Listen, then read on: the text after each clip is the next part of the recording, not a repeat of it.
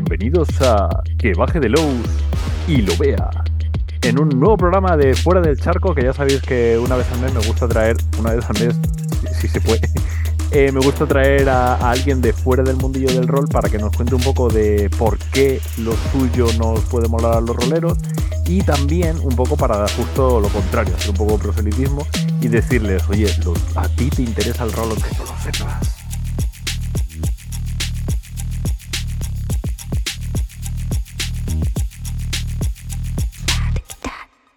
Tenemos a, a David Bizarro. Hola David, ¿qué tal?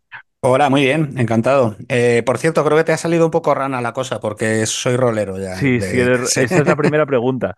Sí, Eh, sí. La primera pregunta que hago siempre es esa, es, ¿has jugado al rol? Pero tú no es que hayas jugado, sino que, que sigues jugando, ¿no? O, toda- o ya es una cosa que lo tienes un poco parado. Bueno, ahora eh, me imagino que le pasa a todo el mundo. A medida que te vas haciendo pureta, pues tus amigos tienen menos tiempo, más responsabilidades familiares, eh, niños, etcétera, y bueno, es más difícil reunir, reunir al grupo de jugadores, ¿no? Eh, tuve un intento hace unos años eh, con una pandilla, pero vamos, no fructificó demasiado. Eh, pero vamos, llevo jugando desde los, no sé, creo que empecé a jugar como con 15, 16 años. O sea, soy de la generación pureta, pureta de Jockey Internacional. O De sea, Jogging de- ¿qué- qué- ¿Cuál fue tu primer juego? Eh, yo empecé un poco de rebote, eh, había jugado a una versión antigua de Dragones y Mazmorras, eh, pero me... Exactamente, que todavía conservo en, en Oh, casa de mi guay. madre en Coruña, sí. Pero mm, yo me, me pilló el gusanillo pues a raíz de jugar a la llamada de Tulhu, que entre otras cosas me abrió el mundo de Lovecraft, como a toda mi generación yo creo, que entramos en la literatura del terror cósmico a través del juego. Recuerdo jugar mucho a Aquelarre de Sí. Ricardo Ibáñez, el juego este, que era increíble.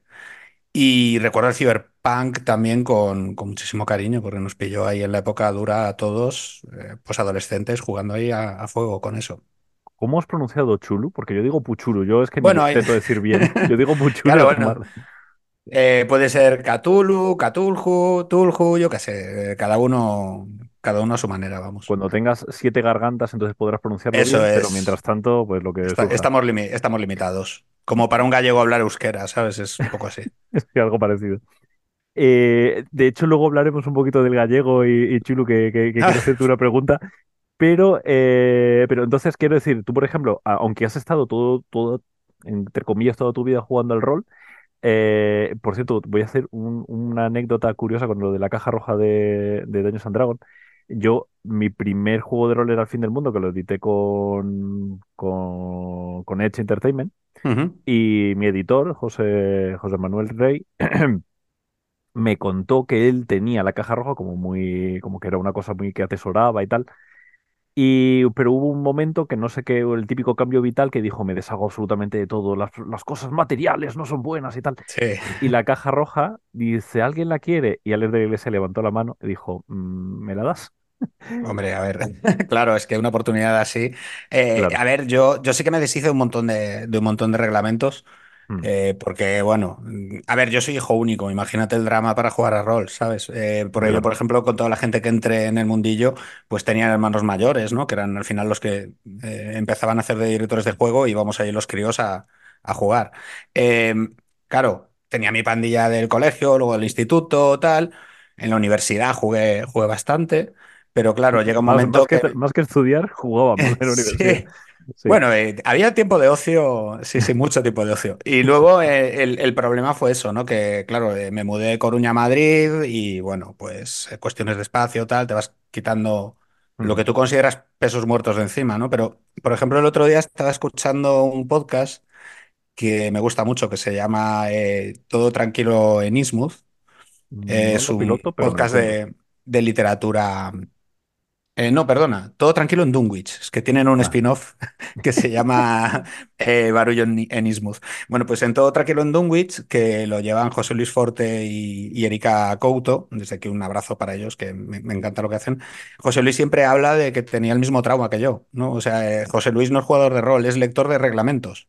O sea, yo entré, yo entré un poco así y me flipaba porque, claro, empezabas a leértelo y era, era tal el nivel de, de posibilidades que se desplegaba ante ti, ¿no? Y de repente, recuerdo uno en concreto eh, que me enganché bastante y nunca llegué a jugar, que se llamaba Ragnarok, que era un juego de terror, eh, bueno, más rollo contemporáneo, no era Sí, e- tan, no tan español, Tulhu. además, Sí, de, de español. autoría española.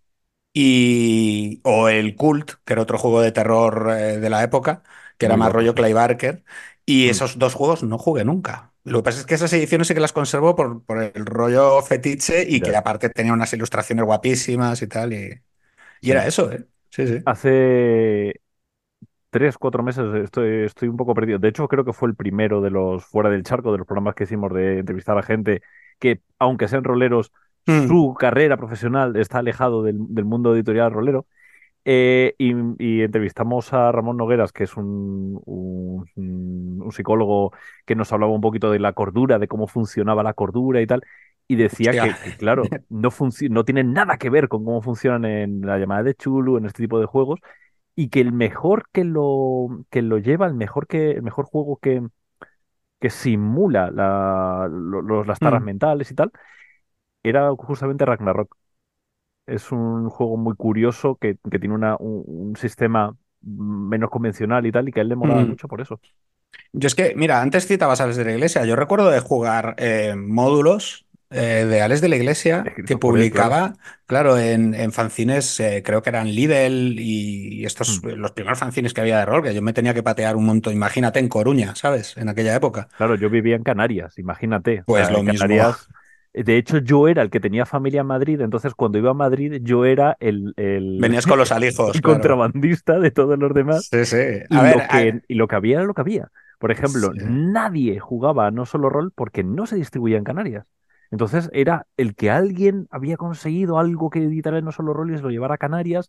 Y, y- y- luego, en cambio, de Beer, eh, Edge, que sí que tenían una, Mm. una distribución un poquito más grande, llegaban. Pero es que si no, nada, es que no, no existía. Ya, yo en esa época es que recuerdo mucho tráfico de fotocopias, de Sí. reglamentos piratas, de, de- de este tipo de cosas, de, sobre todo eso, módulos de fanzines, alguien, algún, algún flipado que se traducía eh, pues un- una campaña que habían publicado en Estados Unidos. Luego ya se empezó a normalizar más, ¿no? Con, cuando entró 5, que digamos que sería como la segunda época que recuerdo yo así de, De juegos de rol, que sacaron el, el Advanced Dungeons and Dragons y tal, el Shadowrun creo que también. Estaba la revista esta Dragón, que la sombra era de él, no, no me acuerdo. Sí, sí, creo que Sí. era, cre- creo que era lo mismo, de hecho. Ujú. Eh, luego sacaron eh, una revista que se llamaba Dragón, que traducía pues eh, material guiri, pero claro, todas las partidas que jugábamos, mi generación eran todas Made in Spain. O sea, y recuerdo los, eh, las campañas de Tulhu de, de Jockey Internacional. Había un par de ellas, Luces de Bohemia, era un módulo suelto, creo.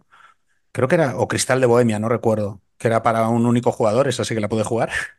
Y, y, y eso, y para mí, por ejemplo, eso, Ricardo Ibáñez era, era un héroe, vamos, era un mito. O sea, era como, no sé. Sigue siéndolo, sigue Sí, siendo. sí, me río yo de Gary. Este tío se inventó un montón de cosas aquí. Ah, De hecho, Y. justo ahora estamos en preventa con uno de los libros de Enrique Ibáñez, el nuevo, Lion Providence, que es Ujú. mm, mm, llegar a la época actual en el mundo de Providence y bueno, ahí está. O sea, también el- la piel de toro, que es uno de los suplementos Sí, mitiquísimo. mitiquísimos de, de Enrique Ibáñez, nosotros lo hemos ampliado y como no nos gusta, decimos, vamos a hacer cosas que no sean controvertidas. Vamos a hacer la piel de toro en la guerra civil, que seguro que no, Claro, claro, claro. Nosotros hacíamos, nosotros hacíamos aventuras de, de Tuljo en la Guerra Civil y, y vamos, te puedes imaginar, era, era un desastre porque entre que, eh, por lo menos a mi generación, eh, en el temario, bueno, ahora no me quiero ni imaginar, ¿no? Pero eh, yo soy de la generación de BUP y cuando llegabas a la parte de, de la Guerra Civil ya era final de curso, ¿no? O sea, te, te- entraba justito pegado en el temario, entonces teníamos unas lagunas acojonantes, ¿no? Claro. Y teníamos la suerte de que nuestros abuelos todavía vivían, entonces te podías podías sacar historietas por ahí para incorporar y que tuviera algo de, Ah, y- o de sea, que lo documentabas con los abuelos, qué buena. Sí, bueno, o sea, yo en concreto no tanto, pero amigos míos sí, porque era la manera de, eh, sobre todo, meter anécdotas, ¿sabes? Y tal, eh, bueno, Mm. extraperlistas, que luego eran cultistas, bueno, pasaban cosas así muy, muy divertidas, estaba guay. Me he equivocado, antes he dicho que lo que tenemos en preventa es el libro de Ricardo Ibáñez de Ian Providence. No, ese ya ha terminado. Lo que tenemos ahora en preventa es el, el- la, la siguiente parte de La piel de toro, que es en la transición. Otro momento así que no hay ¡Guau! problemas ¡Qué guay! ¡Qué guay, qué guay! Los, eh, los, los guerrilleros de Cristo Rey haciendo sacrificios a Dagón, ¿no? Y todo esto. Joder, pues me, me das una alegría sabiendo que, que Ricard sigue ahí dando, dando, dando guerra y que la gente Sí. siga jugando estas cosas, que me parece fantástico. Sí, y gente de su círculo también. Por ejemplo, Andrés Mm. Sáenz eh, sacó, que, que hablaremos ahora de ello, pero obviamente ya con la primera pregunta ya no estamos saliendo del guion, pero, pero eh, Andrés Sáenz, que también era muy de su círculo y tal, también ha publicado con nosotros y una, una, eh, hay una aventura que se llama sí, Llamadme Jack o Llamadme simplemente Jack, que es sobre Jack el Destripador. Y la escribe él. Y es también es una aventura eh, muy ti- tiene su manera muy concreta porque, claro, los tiempos no los marca el jugador, los marca Jack el Destripador. Ah, qué guay. Y es una cosa muy curiosa porque, claro, es eh, hasta cierto punto, entre comillas, es lo que yo llamo el periodismo rolero. El que tú puedas recoger eh, cosas históricas y recrearlas. No utilizarla como base, lo que decías tú, de los extraperlistas, que esta anécdota que me Mm. han contado, lo recojo aquí y tal, que eso mola muchísimo y realmente es una parte muy interesante la divulgación de cómo tú puedes construir algo que existe de una manera que sea más llamativa y tal, y lo integras en otra historia mayor, sino directamente el vamos a recrear un momento histórico, un poco como los flipados estos de las guerras de la, de la guerra de secesión, que se disfrazan todos y sí, tal, sí, sí. pues es algo muy parecido y vamos a intentar recrearlo. Obviamente tiene como una parte más histórica y luego hay otra parte de, bueno, pues hay un vampiro y cosas así. Sí, pero eso está guay. Eso, claro, eh, es como cuando metes a personajes eh, históricos, ¿no? En las partidas, personajes reales, ¿no? O sea, en nuestra campaña esta de la Guerra Civil, de lo poco que recuerdo, es que nos metíamos en una pelea en un, en un bar por culpa de Ernest Hemingway, ¿no? Que estaba borracho, ¿no? Claro, porque, claro, como éramos jugadores, eh, claro, se suponía que teníamos que ser americanos de la Brigada Lincoln. ¿no? Eh, claro, entonces, pues por eso teníamos la, la coartada de que había pues un tipo que venía de Miskatonic, que, que Ah, sabía un poco de qué va la cosa, ¿no? Entonces, eh, era muy guay, era muy guay. O partidas, yo recuerdo partidas eso, ambientadas en la Primera Guerra Mundial, tal. Luego ya cuando empezamos ya, ya la adolescencia más dura, ¿no? Y tal, eh, claro, queríamos actualizarlo más, pero se quedó un poco ahí la cosa estancada, ¿no? O sea, nos quedamos más en... Mm, hecho, nada, Riquel Ibáñez tiene otra aventura que se llama La bestia no debe nacer o algo así, que es una historia sí, muy clásica. Pues también la, la ha reeditado Mm. Shadowlands en la primera, lo digo por lo de la Primera Guerra Mundial que acabas de decir. Sí, yo solo tengo, lo tengo en, bueno, lo tenía por lo menos, eh, creo que se, se publicó en entregas en Lidl, me parece, en Estoy que perdón, sí. Líder, joder, digo Lidl como si fuera la cadena esta de O Aldi, supermercado. no sabemos hoy. El. Freud, sí, sí. Bueno, eh, vamos a, vamos a intentar retomar un poquito el guion. En el perfil que tienes tú, en los perfiles públicos, dice que eres investigador de lo paranormal y medium de lo audiovisual. ¿Qué, qué, qué Sí. puñetas es eso? A ver, todo eso para fue, quien no te conozca, ¿sabes? Que alguien esté diciendo, eh, ¿con quién está hablando Álvaro? a ver, básicamente eso fue eh, una cosa que se me ocurrió haciendo uno de los millones de currículums que tenías, tenía que hacer en su momento, pues para optar a un puesto de mierda en no recuerdo qué empresa. y como documentalista o redactor o algo así. Y al final, pues se quedó la gracia. A ver, básicamente investigador de lo paranormal, pues porque generalmente los temas de los que suelo escribir, pues bueno, ahora mismo colaborando en La Felguera escribo bastante pues sobre eh, historia digamos, la, la historia oculta de España, ¿no? Y cosas así, pero también mucho pues sobre fenómenos paranormales, eh, ocultismo, que son temas que a mí siempre me han, me- me han interesado mucho, ¿no? Desde un punto de vista escéptico, ¿eh? Ya os lo digo porque... Te, te eh, iba a preguntar una cosa que no está en el, en el guion, pero era esa. Sí. ¿Crees en la magia? A ver, creo en la magia en el sentido que le da Alan Moore, ¿no? O sea, de- porque entre otras cosas... Alan Moore es un eh, tío que está muy zumbado, también te digo. Bueno, Alan Moore es un tío que tuvo una crisis de los 40 o de los 50 un poco complicada y en su cumpleaños inventó una deidad para, para trolear a sus, a sus amigos. O sea, me parece una, sí, sí, me parece una, una genialidad absoluta. Pero lo que dice él no es nada descabellado, ¿no? Es, es Porque muy genial. Alan Moore es muy genial. Sí, en- hay un, de hecho hay un libro que lo, lo publicamos con la Felguera que se llama Ángeles Fósiles, que es un ensayo, ¿no? sobre todo su pensamiento mágico y tal. Y hay una parte muy chula en la que explica un poco de dónde viene su obsesión con la magia en relación a su obra, a la literatura y tal. Y claro, es que Grimorio viene de grammar, de gramática, o sea, la propia palabra es palabra mágica. Entonces, claro, a través de la ficción es como lo de Spider-Man, ¿no? Un gran poder conlleva una gran responsabilidad y la ficción eh, te convierte en responsable de algo, porque cuando está bien hecha puede influir eh, en la realidad. O sea, es una capacidad, digamos, que viene un poco rollo atávico en la humanidad, ¿no? De interpretar la realidad a través de la ficción para poder transformarla, ¿no? O sea, E- Eso, eso a mí también me fascina mucho. De hecho, mm, es eso, es, eh, el- lo que decía Russell Clark de la, la ciencia suficientemente avanzada es indistinguible, indistinguible de la de la magia. magia, O es al revés la frase, no me acuerdo, pero bueno, Sí, sí, igual. era, sí, era, era algo así, sí. Eh, claro, hay un momento en el dado en el que dices, ¿qué es magia? ¿no? Porque si yo de repente sé accionar ciertos resortes en la sociedad, como para que de repente la gasolina suba al doble y nadie queme nada, eso es Eso es, magia. Ayer eso eh, es, es. es- es un tipo de magia, ¿no? De alguna manera. Entonces es la, la magia social o algo así. Hay una, hay una corriente filosófica eh, muy, muy loca, eh, eh, todo este rollo del realismo especulativo que salió hace unos años, y que lo que juegan es con, pues por ejemplo, hay un par de autores que, que juegan con los mitos de Tulhu, ¿no? Y hablan de cosas como la hiperstición, que es lo, bueno, es un eh, paso repite la adelante a la palabra porque justo en ese momento he hecho un sí, glitch. eh, la hiperstición, que es como el paso. Es como el paso siguiente a la superstición, ¿no? Es en plan de que a base de, por simplificarlo mucho, ¿eh? porque es bastante denso el rollo, eh, a fuerza de repetir algo, eh, haces que ese algo sea real, ¿no? El ejemplo mítico es lo de estas niñas, el crimen este de estas niñas con, con el tema de Slenderman, ¿no? Que llegaron a, a atacar a una compañera del colegio, supuestamente que veían Slenderman y, bueno, realmente con- hicieron un sacrificio, ¿no? Eh, pues el, ejemplo lo... claro es que puedes comparar a Tulhu con el capitalismo, ¿no? El capitalismo es un ente que no existe realmente, ¿no? O el, el capital como tal, pero que influye diariamente en nuestras vidas, ¿no? Entonces, Ujú. pues imagínatelo con, con una cabeza llena de tentáculos, es que es tal cual eso, ¿no? O sea, que la hiper- la hiperstición de alguna manera es como una especie de superstición autoimpuesta, de alguna manera. Es como el siguiente Es que no, no, no paso, no conocía el término y la verdad es que me mola claro, mucho. es, eh, hay un, es que no recuerdo ahora el nombre de, del libro. eh, Ciclonopedia o algo así, que utiliza, pues, eh, lo publicó Materia Oscura Editorial hace unos años y utiliza, pues eso, los mitos de Tulhu, pues para hablar de los combustibles fósiles, eh, de el fin de los tiempos, de la ecología, de, no sé, está muy guay. Eh, estoy aprendiendo muchísimo. O sea, os- acabo de buscar lo de hiperstición en, en- en Google. Creo que de esto, esto creo que es mi mierda, ¿eh? Creo que voy a, Es que a- a aparte, yo, te lo digo, yo leyendo estas movidas digo, joder, esto sería una partidaza, o esto sería, de verdad, porque sigo teniendo ese, ese defecto. O sea, cuando veo este tipo de cosas pienso o en películas o en partidas de roles, así.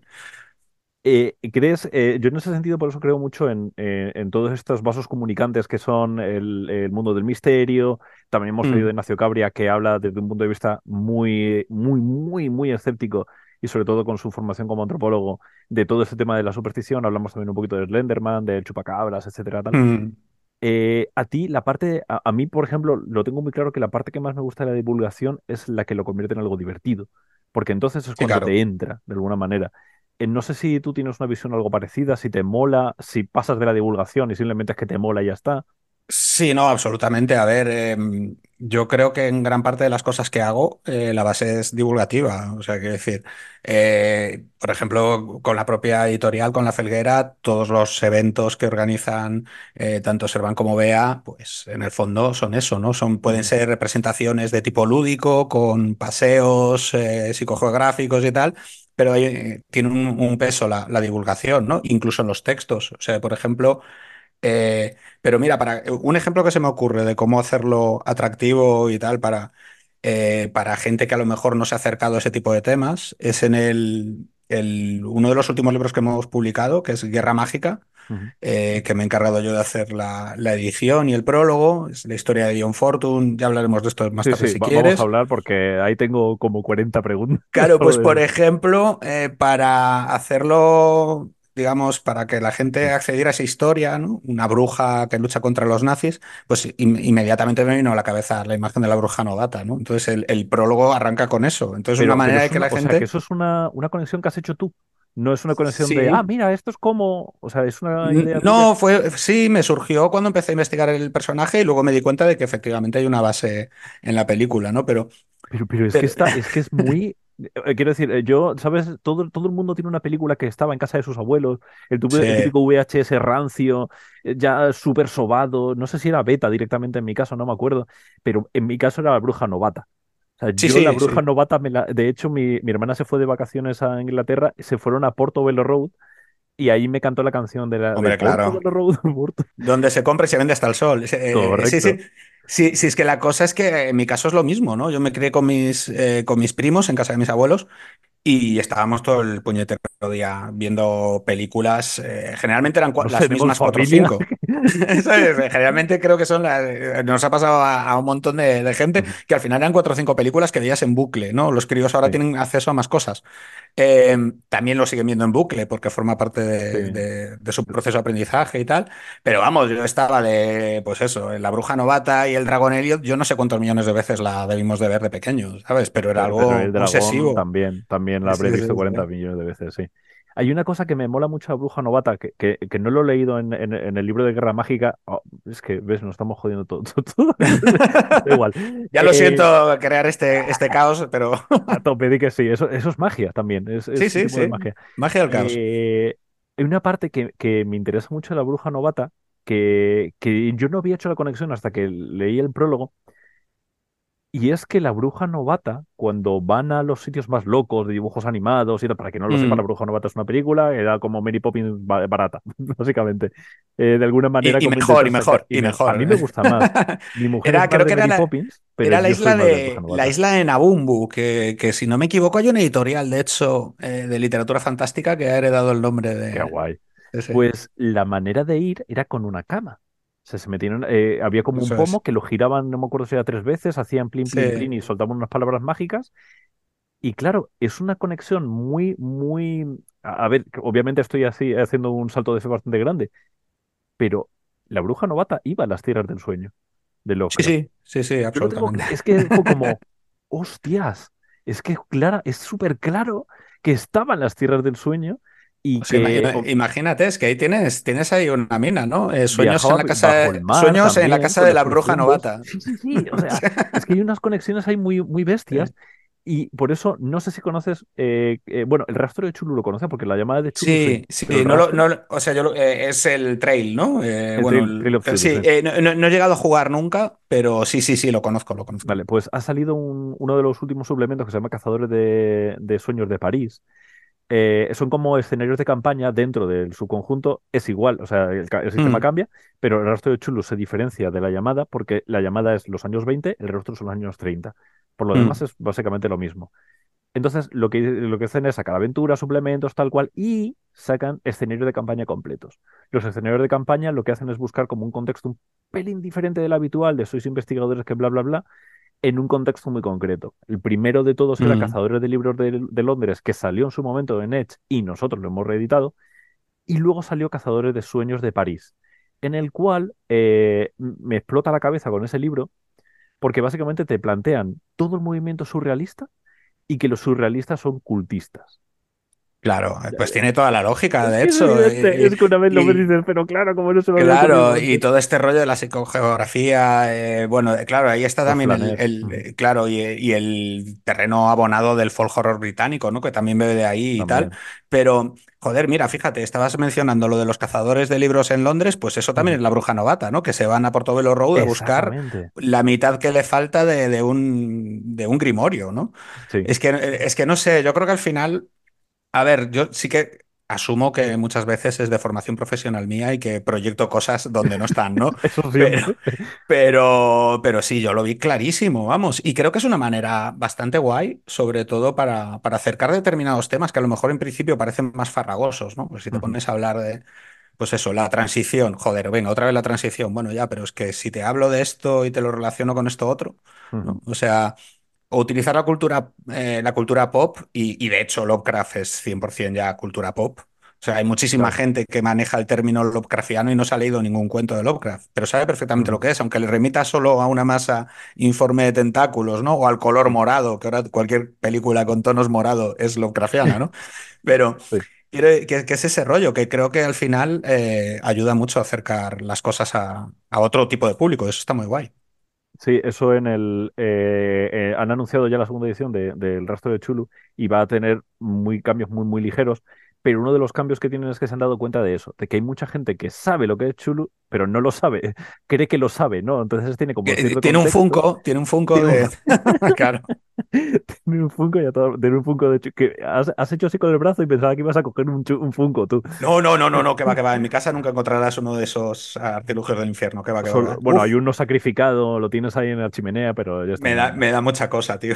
Me da mucha cosa. Yo tengo uno que me regalaron y es como, cada vez que lo miro es como, ¿por, por qué? ¿Por qué? Hombre, un regalo Y es un regalo, pero claro, yo no.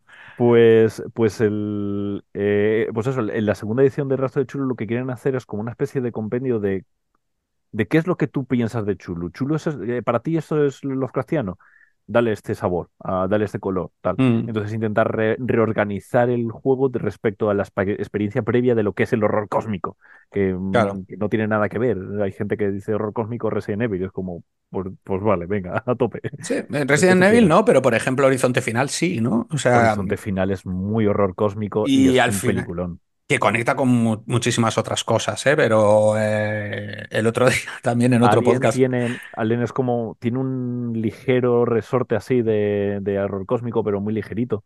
Sí, pero fíjate, hay un, hay un, hay otro podcast, este es de cine de terror. Voy soltando tips así, que Sí se sí. llama El terror, El terror no tiene podcast, que lo sigo bastante. eh, me caen muy bien, aparte, eh, Mario y Samu. Y en, en uno de los últimos programas conectaban Horizonte Final, ojo, eh, agárrate, con Warhammer.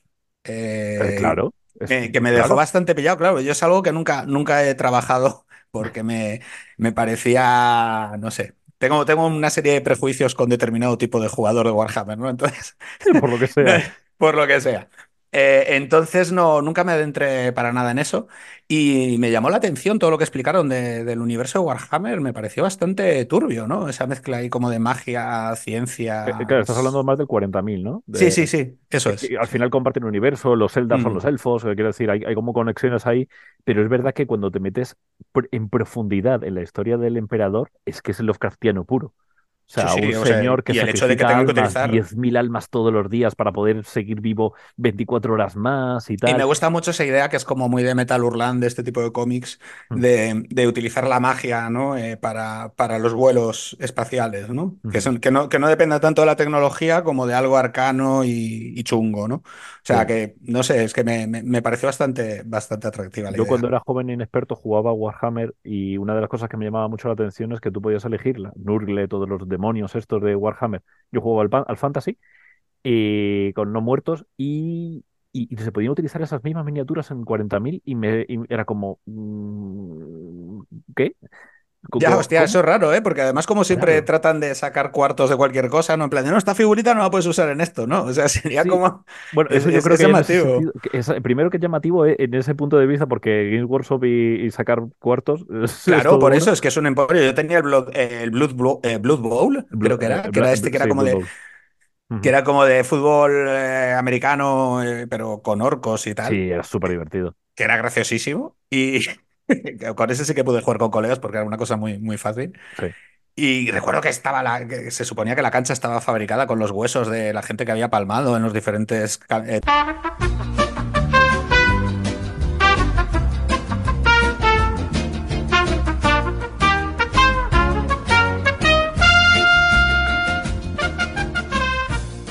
Y nada, eso, que simplemente estaba diciendo que, que, que, que por fin, bueno, eh, dijiste que, estábamos hablando de que las miniaturas que se podían reutilizar, tal, tal, tal, no Mm, sí, cuántos, sí, sí, y sí. dijiste, ah, yo tengo el Blue Bowl. Sí, bueno, vamos, que, que- que lo del Blood Bowl, eh, a mí lo que, lo que me hacía gracia es que era un juego tan sencillo, tan burro, que podía jugar con cualquier colega, ¿no? Era como... Y, me hacía mucha gracia el concepto de que la cancha de- del partido este de fútbol americano con orcos, pues estuviera fabricada supuestamente con restos de... con los huesos de las víctimas de los anteriores partidos. O sea, me parecía una verdadera garrulada, me parecía estupendo. Y, y De eso que hecho, me... inventaron, el, eh, eh, para Warhammer 40.000 inventaron el término Grimdark, creo, que, no sé si tú sabes si es verdad que, que el término se inventó ahí, pero el Ni término Grim, idea. Grimdark, que ahora día de, se utiliza muchísimo como, como, uy, esto es la, la, la fantasía cuando se vuelve adulto y tal. Bueno, Básicamente más era que adulta se, se vuelve, se vuelve Gore. gore y garrula, ¿no? Un poco. Claro, pero ahora hay mucha gente que defiende el Grindark como no, es que lo otro, ¿sabes? Es que, Bueno, los Anillos siempre, es para niños, ¿sabes? Es que claro, pero bueno, es eso ha pasado siempre, ¿no? Estaba la Hard está el terror elevado, que está todo, ¿no? O sea, quiero decir, al final es eh, disfrutar con lo que hay, tío, y hay historias buenas en cualquier lado. O sea, Sí. no sé, a mí te- todo este rollo sí que es una de las cosas que en su momento me, me chirriaron un poco de por lo menos de la escena rolera que había, que había en Coruña, no puedo hablar eh, por los demás sitios, ¿no? Pero eh, a raíz del crimen del juego de rol, eh, que era un follón que, vamos, eh, yo tuve mucha suerte, ¿no? Porque tanto mis amigos eh, como yo, nuestros padres, pues eran gente más o menos joven, Sensata, ¿no? Y entendían un poco la situación, nos veía jugar eh, en el salón de casa, ¿no? A, a los, a los cinco críos allí y sabían que era algo inofensivo, ¿no? Pero el rollo de estar primero, pues eso, jugando en bares, ¿no? Y la gente, ¿qué están haciendo estos críos? Eh, luego, pues los mayores que jugaban al vampiro y se habían leído dos novelas en, De Anne en, Rice. dia- en diagonal de Anne Rice y vestían como Marilyn Manson, ¿no? Y como que te miraban un poco por encima de, con cierto desdén. Creo que le pillé manía a, a vampiro, no jugué nunca. Creo que le pillé manía por, por ese grupúsculo de, de, de niñatos, ¿no? Porque al final éramos todos niñatos. Pero este rollo de darle una pretensión ahí, no sé, me parece un poco absurdo. Y es lo que mata a todo el fandom, no solo al rolero, ¿eh? Estoy Ya, hablando claro. también al del cine, al de la literatura, es que me da igual. De hecho, es muy curioso el crimen del rol que, que he comentado antes, que pues, unos chicos que cogían, que era como una tabla en la que tenía como Mm, características, rubio, no sé qué, tal cual, y tenían como una persona, y dice, eso lo tenemos que matar. Y eso se vendió como que era un juego de rol, pero si tú sí, te sí. lees las actas de la, del, del- del juicio y tal, eh, es que no recuerdo cómo se llamaba el asesino, pero él estaba como súper em, súper i- interesado y como en varios momentos del juicio lo dice de, lo mío no es un juego de rol, los juegos de rol son una mierda, esto es divertido, ¿sabes? Era como, Claro, claro, claro, claro. Es que, como a ver, esto es, yo- yo- eso no es de verdad, eso es como, eso no es rol de verdad, Claro, es que el juego, o sea, al final era, claro, eh, fue pasto del sensacionalismo de la época, ¿no? O sea, Sí, quiero decir, es que, vamos, estaba servidito. Pero bueno, ten en cuenta que esto ya viene de, de más atrás, ¿no? En Estados Unidos tuvimos todo este fenómeno del Satanic Panic. Hay sí, una película infame, un telefilm horroroso con Tom Hanks de protagonista, creo que es su primer, su primer papel no, que está inspirada libremente en el caso de un chico que tuvo un brote psicótico jugando al Dungeons and Dragons. No recuerdo cómo se llamaba, era como eh, pero... laberintos y ah. no sé qué. Pero Se que emitió en la, televisión. la, la versión de la de ay, Amanda Bulling, creo que se llama, la de la tía que hizo el Bad, el Bothered eh, About Dungeons and Dragons. Puede ser, puede ser. Bueno, era un caso real y era una Sí. novelucha que se publicó en Estados Unidos. Bueno, igual que se sacaban estas de supuestas niñas poseídas que luego eran todo fake, ¿no? Ujú. Y, y la película es infame, pero retrata bastante bien el cómo, cómo se percibía el rol en esa época y, y cómo luego aquí llegó, pues claro, magnificado con un, con un asesinato brutal, ¿no? Entonces, Ujú. claro, pero vamos, mm, no sé, lo del Green, hombre, en música me puede interesar un poco más. ¿Crees que eso ha tenido algún tipo de repercusión? Quiero decir, por ejemplo, eh, como herramienta de divulgación es muy típico el, lo que decías de lo que hace mucho la Felguera de estos, eh, de estas quedadas en las que emulamos ser alguien. Yo, por ejemplo, fui a la, a la presentación de la banda negra y nos hicieron Mm, entrar en una librería, teníamos que dar una, una palabra en código, íbamos con, con linternas, y eso te mete como un ambientillo que es rol en vivo puro, ¿sabes? Es, eh, te mete en un ambientillo y es muy habitual utilizarlo eh, para este tipo de cosas, como para hacer, eh, ¿cómo se llama? Experiencias interactivas, este tipo de cosas. Pero la mm, palabra juego de rol o rol en vivo son como palabras, entre comillas, tabú y tengo la sensación de que todas es, toda esta mala, mala prensa, que al final es lo que dices tú, es como la hiperstición esa que decías antes, que la gente no sabe mm. por qué, pero eso es malo. Ahí, ahí se queda. Sí, a ver, es un poco. Yo creo que también. A ver, eh, que conste, aprovecho para decir que me eh, tengo que escucharme cuando invitaste a Servan, porque no me imagino a Servan hablando de rol. Claro, es que, Eh, bueno, ahora para que, que ahora- eh, yo no he invitado a, a Servando Rocha que vengan aquí, esto, esto acabo de hacer aquí un, un spoiler, ah, vaya. y no ha querido venir porque, le ha, porque se ha cagarrinado. No, el, rollo es que Servan no, no, no, no, no conoce, no está familiarizado con, con, con este mundo para nada. Pero utiliza Entonces, muchísimo sus herramientas. O sea, es que me sí, fascina. a El, ver, la cosa es que al final se trata de hacer algo lúdico. Mm, eh, Y la manera, a ver, una de las, de las cosas más bonitas que hacemos con lo de la felguera, y esto es completamente Serván, eh, son estos paseos, ¿no? Eh, con el, con la excusa del relato psicogeográfico que te permite ver la ciudad, en este caso de Madrid, eh, con otros ojos, ¿no? Y, y ver que la ciudad, pues, es como un libro abierto, ¿no? Al final hay como una serie de capas, de tramas, de historias que se van superponiendo, ¿no? Entonces, eso, eso es muy bonito. Sí. Eh, si te fijas, es algo, es un recurso también bastante típico de la ficción. Mira, eh, ahora que vienen las Navidades, ¿no? Que están ahí a la vuelta de la esquina. En el Día de la Bestia, por ejemplo, Alex de la Iglesia recurre al- a la estructura de una partida de rol Eh, eh, absoluta. y, y 30 monedas. Eh, él ya lo ha También. dicho, que es una campaña. Y, directa- y directamente lo que hace en el Día de la Bestia incluso juega eso, ¿no? A superponer diferentes narraciones dentro de la ciudad de Madrid, ¿no? O sea, convierte Madrid en, en Belén en un momento determinado y vamos, es que no falta ni la matanza de los inocentes. O sea, está muy bien, eh, es un ejemplo muy, muy, Claro. muy directo, Y además, por ejemplo, una de las cosas que se ha perdido en el tiempo del Día de la Bestia, cuando la gente está que, los, los que son los satanistas de turno, que van por ahí prendiendo el Mm, fuego a los mendigos y tal, claro, eso en su época era una cosa muy radical, porque eso estaba ocurriendo. Sí, sí, Había era algo, gente que le era estaba algo. prendiendo fuego a los mendigos en la vida real, y Sí, él lo sí, la teníamos. fin- ficción,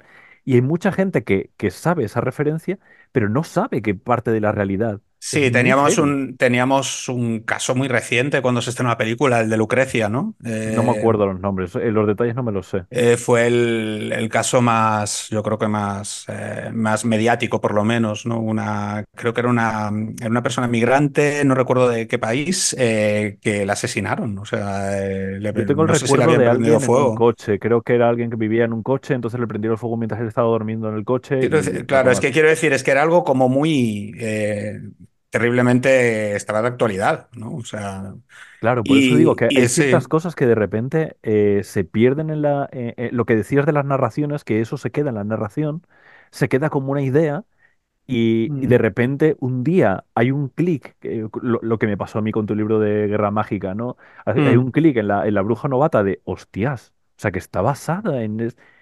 eh, eh, Claro, lo, es- hay, un lore. correspondencia, todo eso, hay Claro, hay como unas un. ciertas puertas que la abres y de repente ahí está, la parte de la divulgación es la de yo te abro las puertas y tú decides si mm, abrirlas, si, si cruzarlas o no. Porque otra gente a lo mejor ha leído tu libro y dice, ah, pues vale, la bruja novata, y sigue otras cosas que a mí no me sí, resuenan sí. para nada y a ellos de repente les explota la cabeza, que es un poco lo que hacían en la felguera, explotar cabezas, eso es un poco Sí, vuestro a, a ver, trabajo. es, es la cosa de, de que al final eh, la historia es folclore también, ¿no? O Ujú. sea, el- el- igual que esta frase de, de Woody Allen, ¿no? De que la, que- y mira que no lo soporto, ¿no? Pero en esto dio en el Por lo que sea. clavo, dio en el clavo, ¿no? Que era lo de eh, que la comedia, bueno, creo que se le atribuye a él, ahora, a lo mejor era de alguien más inteligente que Churchill, seguro. que era que, era que, que la comedia es eh, tragedia más tiempo, ¿no? Eh, bueno, pues No, no es con de él, es, es muy anterior, no sé de quién pues es, se le, pues, eh, se le suele atribuir a él. Sí. Eh, pues que es ese- e- e- esa cosa, ¿no? De que de repente la historia, con el paso del tiempo,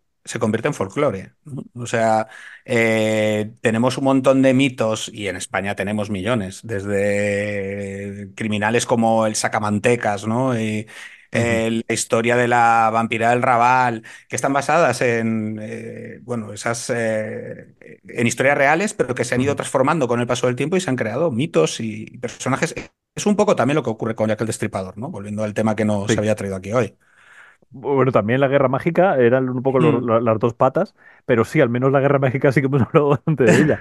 Pero es verdad que, por ejemplo, me llama mucho la atención que el, eh, y es una pregunta que te quería hacer a ti, sí. el sacamantecas es como poco antes, bueno, quiero decir, la figura de sacamantecas es muy anterior, para quien no lo Mm. sepa, los sacamantecas lo que hacían era raptar en principio niños, pero yo creo que había un poco lo que surgiera, eh, para quitarle los órganos y además la grasa para utilizarla se frotaban en no sé qué parte del cuerpo para quitarse la sífilis, puede ser, Una- A ver, esto es un locas. poco, claro, es una cosa eh, que se remonta, yo creo que se debe a, a los, eh, a los principios de la humanidad, ¿no? Todo este rollo del uso de, pues, de procesos rituales, de órganos y todo esto, esto debe venir de los cavernícolas.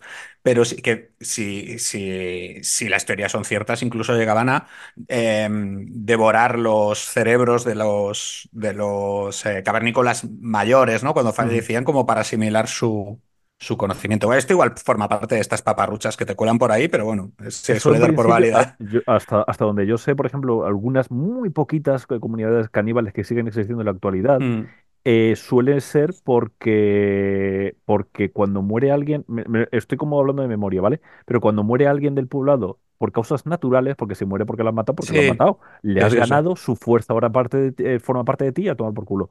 Pero si alguien muere de forma natural, es mocha ahí, dicen, ¿y ahora qué hacemos? ¿Quién se ha llevado este alma? Nos lo llevamos Claro. nosotros, entonces se lo zampan. Entonces, eh, creo, que eso es como, bueno, pues eso deben haber hecho los cavernícolas ahí El, eh, claro, el, el rollo un poco del sacabuntos viene, bueno, aparte ha pasado de generación en generación a través de incluso los cuentos de hadas, Y, y los cuentos infantiles a partir de la tradición de los hermanos Grimm y todo esto. Pero mm, aquí en España hubo un par de casos bastante notables. Eh, y, por ejemplo, hay un cuento, de hecho, sobre este tema de Emilia Pardo Bazán, precisamente, que me parece bastante, bastante guay para resumir un poco lo que era este fenómeno, ¿no? Es eh, la historia de un matrimonio eh, que tienen una hija. Eh, creo recordar que la hija tiene algún tipo de, de deficiencia mental o algo así. Estamos hablando de finales del siglo XIX, está ambientado, ¿no? En una zona rural y tal.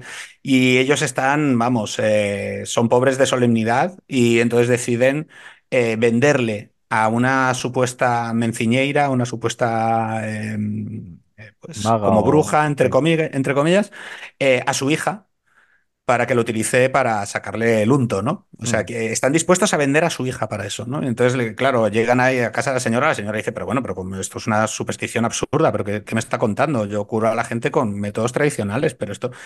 Eh, ellos deciden, eh, llegan a casa derrotados diciendo, joder, es que al final no lo hemos conseguido, y deciden actuar por su cuenta y la matan y ya le llevan directamente la grasa, ¿no? Eh, ese tipo de creencias, por ejemplo, en Madrid, eh, en el Matadero de Madrid, a principios del siglo XX, eh, había gente que, que iba allí a, a consumir sangre de, de reses, ¿no? O sea, Sí, eh, y mm, se consideraba que podía ser un remedio, pues eso, pues tanto para la sífilis como la- para la hemofilia. Tengamos en cuenta que, que teníamos ahí a unos borbones que tenían infinidad, infinidad de enfermedades congénitas que, bueno, se atribuían a, pues, a su conducta disoluta o a su moralidad eh, discutible y se consideraba que con este tipo de cosas, pues, ¿no? Y, y si te y fijas todo esto, claro, y si te fijas esto, llega incluso a salpicar casos tan cruentos como el caso Alcácer, ¿no? Que se llegó a fantasear con todo tipo de rituales Eso y... me, fan- me, me fascina muchísimo. eh, por, por, por zanjarlo del Mm, sacamantecas, el caso del sacamantecas no era realmente un sacamantecas. O sea, el sacamantecas, el famoso, el, el asesino, el que se le sí, compara con Jack el Destripador, aunque fuera anterior y tal. Eh, porque básicamente el tío era un violador en serie, que lo que hacía era, para que la gente no pensara que había un violador por ahí matando mujeres, lo que hacía era que les sacaba algunos órganos para mm, emular que había un sacamantecas por ahí haciéndolo y que buscaran sí, a otra, como, como coartada, como una efectivamente. coartada, lo cual es, eh, es muy, muy loco que eso haya existido y que no le demos mayor importancia y que haya otros, eh, Mm. bueno, mayor importancia, quiero decir, no, en su momento Sí, fue, sí. fue muy, pero no ha trascendido tanto. Y en cambio, Jack el Destripador, que, que hay gente que le "Oh, es la persona más inteligente, que, pero si era un gilipollas. Sí, sí, seguramente. A ver, quiero decir, es Claro. como, eh, aquí teníamos también el caso, bueno, como gallego además me toca cerca, ¿no? De- del, del lobisomé de Allariz, ¿no? Eh, eh, que, que, bueno, que dio pie a la película del Bosque del Lobo de Pedro Lea. Eh, Vicente Risco le dedicó un, un, un ensayo y, muy interesante, aparte creo que fue su discurso de, de, de entrada, de ingreso a la, la Academia de las Letras Gallegas. Es el único caso de licantropía, eh, digamos, que está registrado oficialmente en España y, re- y no dejaba de ser un esquizofrénico, ¿no? O sea, que, que tenía pues una respuesta violenta y una serie de brotes eh, relacionados con los ciclos lunares, seguramente. O sea, es que quiero decir, claro. De al hecho, los- final las todo enfermedades eso... mentales le mm, llamaban lunáticos porque tenían mucho Precisamente los por eso, claro. Entonces, al final es un poco eso, ¿no? Como eh, era justo lo que hablábamos antes, como un hecho histórico concreto va pasando de generación en generación, se va enriqueciendo con fantasías y, y influencias de otros países incluso, ¿no? Porque se cogían elementos de otras culturas Y, y y además se, acabando, se cogían elementos de las culturas sin entender el contexto, por eh, supuesto, claro, eso a siempre. este, eso es, Sí, eso es sí. lo que es tan... A mí es que me encanta el folclore. eh, a mí, por ejemplo, todo el tema de la ufología me gusta Mm. porque, eh, porque me parece que es lo mismo. Quiero decir, una, muchas de las, de, de las visiones eh, marianas son básicamente eh, ovnis en el aire, o sea que es lo Sí, mismo. y luego tienes toda la relectura posible, ¿no? De, de abusos sexuales, de traumas latentes, ¿no? De cómo la gente ha tratado de borrar sus recuerdos y imaginándose cosas. Eh, son proyecciones al final, pero es Eh, que Es, eso es está ahí siempre. ya, pero por ejemplo es muy curioso el libro de Communion, no sé si lo conoces, Sí, sí, y la película también, sí, la sí. Me interesa, me interesa bastante, pues es muy curioso porque la portada esa en concreto, eh, había gente que no conocía nada en todo el universo ufológico y con esa portada y con ese dibujo del alien típico que todos conocemos ahora, el gris y tal, dijeron, Mm, este tío yo lo he visto. Lo cual es muy loco, es muy loco que eso ocurriera en todo el mundo. Lo que es muy loco es que la gente dejara pasar por alto que el título del libro es Comunión. sí. Eh, y que, y que Will Strieber pues eh, tuvo una época un poco complicada con le pegaba mucho al frasco eh, venía de una familia muy conservadora y con formación católica y es bastante probable que esas visiones que tenía pues fueran de no sé pues una especie de, de, de flashback de su época de monaguillo digamos o sea quiero decir Uh, eh, no ahí hay unas lecturas en ese conexión, no, no libro esa... bastante, bastante perversas y que creo que a mí me parece escalofriante. Eh, El libro más que la película, y eso que en la película está Christopher Walken y me la como con patatas, ¿no? Pero, pero creo que sí que es, es un poco ese rollo. Sí, todo, todas estas cosas se conectan mucho y es lo que decíamos de, la- de los vasos comunicantes y cómo todo esto va conectando y te ayuda a entender un poco cómo la ficción ayuda a la, a la realidad, la realidad ayuda a la ficción Y la transforma, y la, fíjate, ¿eh? Lo que transforma. estábamos diciendo. Ahora lo que hablas de las, de las, eh, de las niñas de Alcácer, que ahora se ha actualizado con el adenocromo, eh, ¿sabes lo que es Sí, adenocromo? Por supuesto. sí, sí. Entiendo que la gente que no, que no escucha a lo mejor no, pero están apuntando un montón de cosas.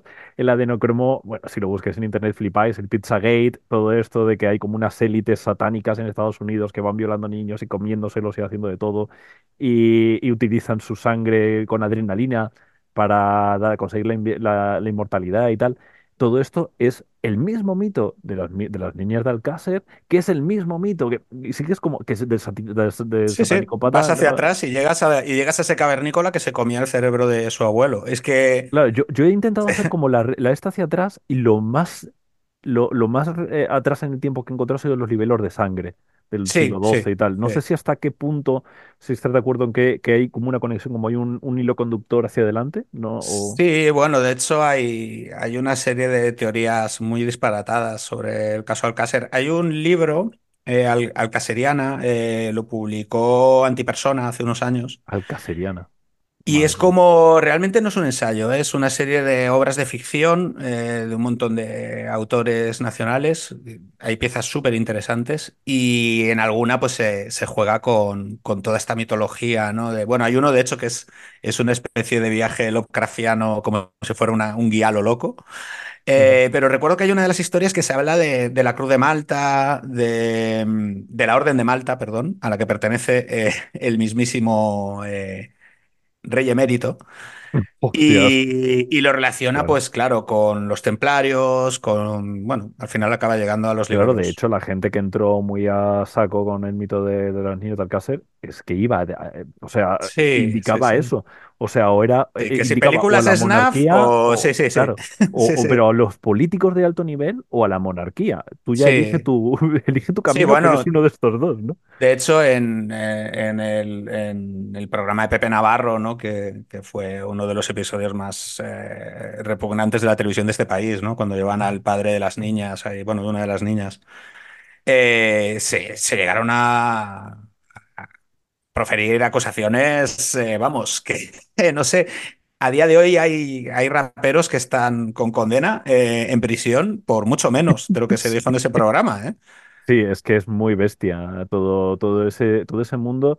Y, y además que hay mucha gente que te dice como, sí, claro, eso, eso fue así. No, no Sí, bueno, que tenemos, tenemos no un caso muy, así, que tenemos un caso muy cercano en el tiempo, que es el mayor equivalente que hay al Pizzagate, yo creo, que es el Bar España, ¿no? Que estuvo, vamos, eh, saliendo en noticias, un bar por la zona de Valencia, que bueno, ya metieron ahí también, como no, a Horta, a toda, a toda la gente. eh, que estaban también. Ay, ¿cómo se llamaba el hombre este? El del aeropuerto del abuelo. Mm, El gran corrupto no. valenciano. Bueno, no me sale ahora. Que estaban todos ahí Justo metidos, ¿no? Y sí, sí, el tipo que, que, que- que inauguró el aeropuerto este, no sé si era en Alicante o en Valencia, que era sí. deficitario, y se lo enseñó a su nieta, ¿no? ¿Te gusta el aeropuerto de tu abuelo? Eh, bueno, pues que estaban todos metidos ahí como en una especie de trama, eh, pues eso, de pederastia satánica, una locura. Y estuvieron dando la murga con esto un montón de años en medios como Mediterráneo Estoy, Digital, estoy metiéndome aquí en Wikipedia y de hecho en Wikipedia en referencias aparece Pizzagate y, la- y el caso Alcácer Claro, y el, y rollo es que esto eh, hace poco, eh, relativamente poco, ya se, se zanjó el tema diciendo que era todo un montaje, una tontería de la alt-right más, eh, más flipada, más rollo QAnon. que hasta hace poco aquí en España no tenían nombre. Eh, les llamábamos magufos, así muy a la ligera, pero son algo más que eso, yo creo. Es que Y magufo es una cosa un poquito diferente, ¿no? O sea, sí, está, sí. está el, el magufo que, que, que niega, no, es que la ciencia no puede explicar esto, por lo tanto la ciencia no existe o la ciencia no tiene razón, que eso sería Mm. un magufo. Y luego está el conspiranoico de fe, Claro, ¿no? el, el- De, de, el- de, el de- de nocivo. El- que, claro, quiero decir, eh, claro, una cosa, el, el magufo puede ser una persona, pues, eh, de la mar de inofensiva, sí, ¿no? que el mundo, Pero, que, que la tie- el hombre no llegó a la luna y ya estaría, y seguimos claro, comiendo aquí nuestra pizza. eso es, pero, pero no, no, esto es una cosa. Y, y si te das cuenta, es eso, viene, de- viene todo de lo mismo, es que finalmente Y por eso creo que, que, bueno, que también tiene que ver mucho con la, con, con cómo se crea la ficción y cómo eh, la gente que escribimos tenemos estas cosas en cuenta, aunque sea de una manera inconsciente, ¿no? Al final eh, es algo que sería muy sencillo simplificarlo diciendo que, que todo se ha contado ya mil veces y tal, pero es que las fuentes siguen siendo las mismas, ¿no? O claro. sea, Uno de los, eh, una de las preguntas que también, que, que no quiero que se, que se me vaya, yo- ya vamos a ir chapando, pero mm, en cualquier caso hay un par de preguntas que sí que quiero sí, contarte. sí, claro. Eh, Kenneth Hyde, que es, es- es el autor de- del juego de, de, de, de Rastro del Chudo, del que estábamos hablando antes, Sí. em, el tío es un muy estudioso del nazismo, le mola mucho todo ese tema, y sacó un libro que se llamaba El ocultismo nazi, que sacó Edge en su momento, no creo que sea nada fácil de encontrar a día de hoy, pero es muy curioso ese libro porque el tío eh, habla mucho de, toda la correspondencia interna del Reich, y, pues, el tío lo estudió, lo, lo ha leído mucho y tal,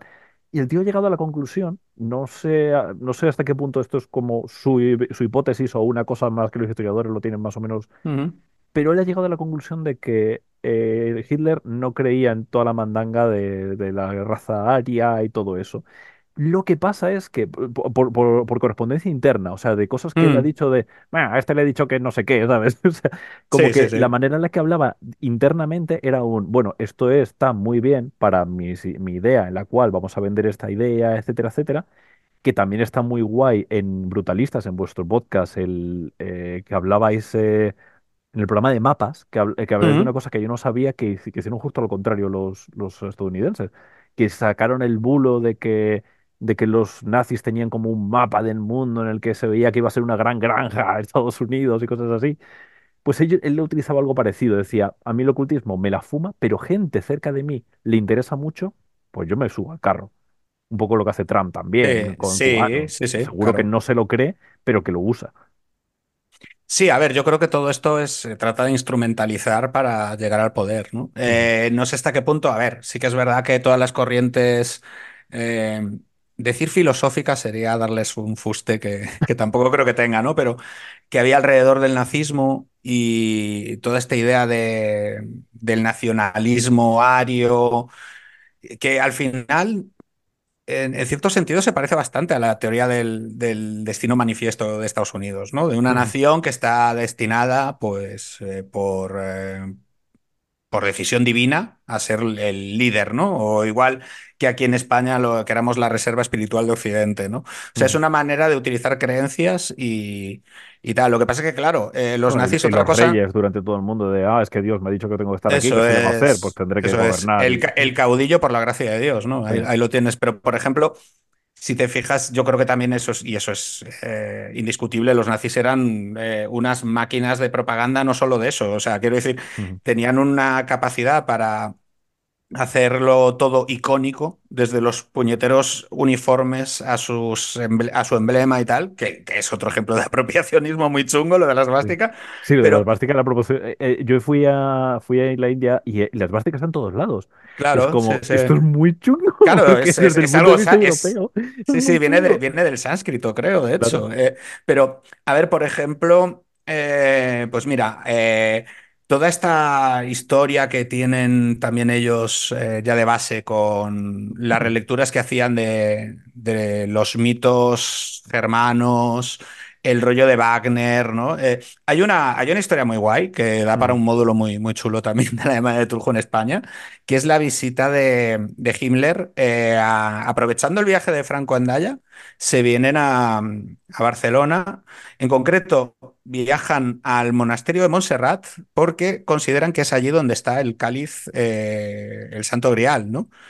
O sea, eh, eso es real. O sea, vinieron, vinieron aquí y Sí, por vinieron a por digo eso. que había gente muy cercana a, a, a Hitler que sí que de verdad que era muy Mm, genuino, era muy sí. evidente que genuinamente pensaban en, en eso como, Yo creo que también por el valor simbólico que tiene, ¿no? O sea, porque, por ejemplo, una de las cosas más bonitas de, de Guerra Mágica, de todo esto de Dion Fortune, es que tiene un valor simbólico muy guay. O sea, el hecho de que eh, fuera capaz de crear, de tender puentes entre diferentes eh, ciudades eh, de Inglaterra, con acólitos repartidos por todo el país, eh, por vía postal, generar una red de agentes secretos casi, ¿no?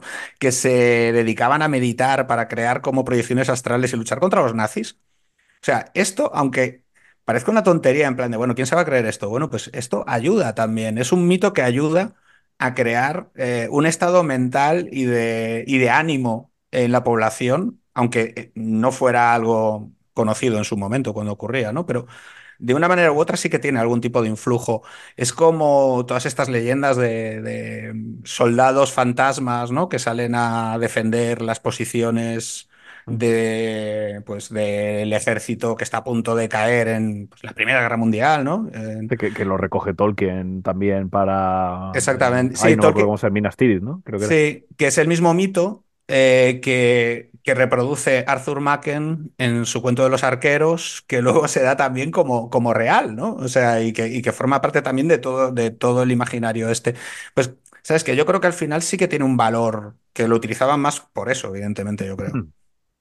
Sí, también porque la, la idea que tenían ellos de, de- de construir como una especie de, que también era la idea de Tolkien, de vamos a construir como una mitología base muy fuerte en la cual podemos Claro. sostener todo lo demás, porque lo vamos a sostener encima de eso. A día de hoy a lo mejor no sé, ah, no sé hasta qué punto, por ejemplo, eh, eh, te- tengo amigos que hablan mucho de que la Agenda 2030 es otra manera de construir un mito de, de no, hay, tenemos que ser Hombre, buenos de la manera que yo te diga, tenemos que ser muy buenos, claro. ¿no? A ver, yo creo que es que eh, Hay una cosa que también me parece indudable, que es que todo el nacionalismo, venga de donde venga, se basa en mitos muchas veces, ¿no? Mm, Y sobre todo por, por esa necesidad de inventarte un pasado glorioso que justifique pues una serie de, de, eh, de necesidades, de aspiraciones, ¿no? En, en el caso del Reino Unido es, es Albión, ¿no? O sea. Dion Fortune eh, tiraba de los mitos artúricos.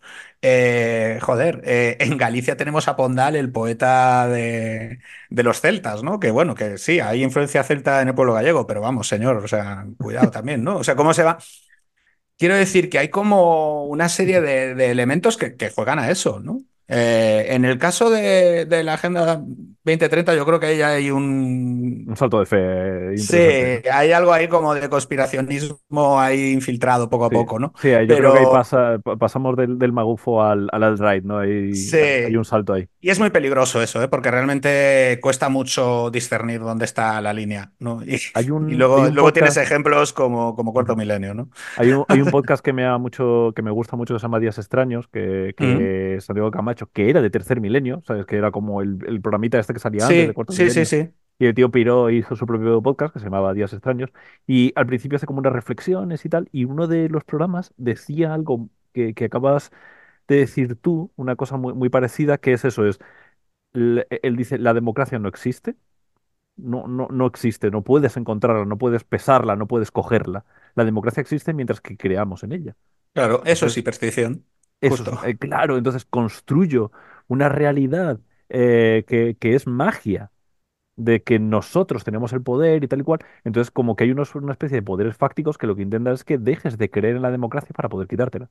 ¿no? Ujú. Es, eh, eh, está intentando como dar la, la- la vuelta a la, a la tortilla. Y es una Sí, sí. cosa muy mágica y que creo que tiene mucho que ver con eso y que creo que el- toda la labor esta de de, histórica, pero de contar una historia paralela que hacemos también en Shadowlands, que hacéis vosotros en la, en la Felguera, eh, eh, Shadowsots que tenemos nosotros como Isocianato.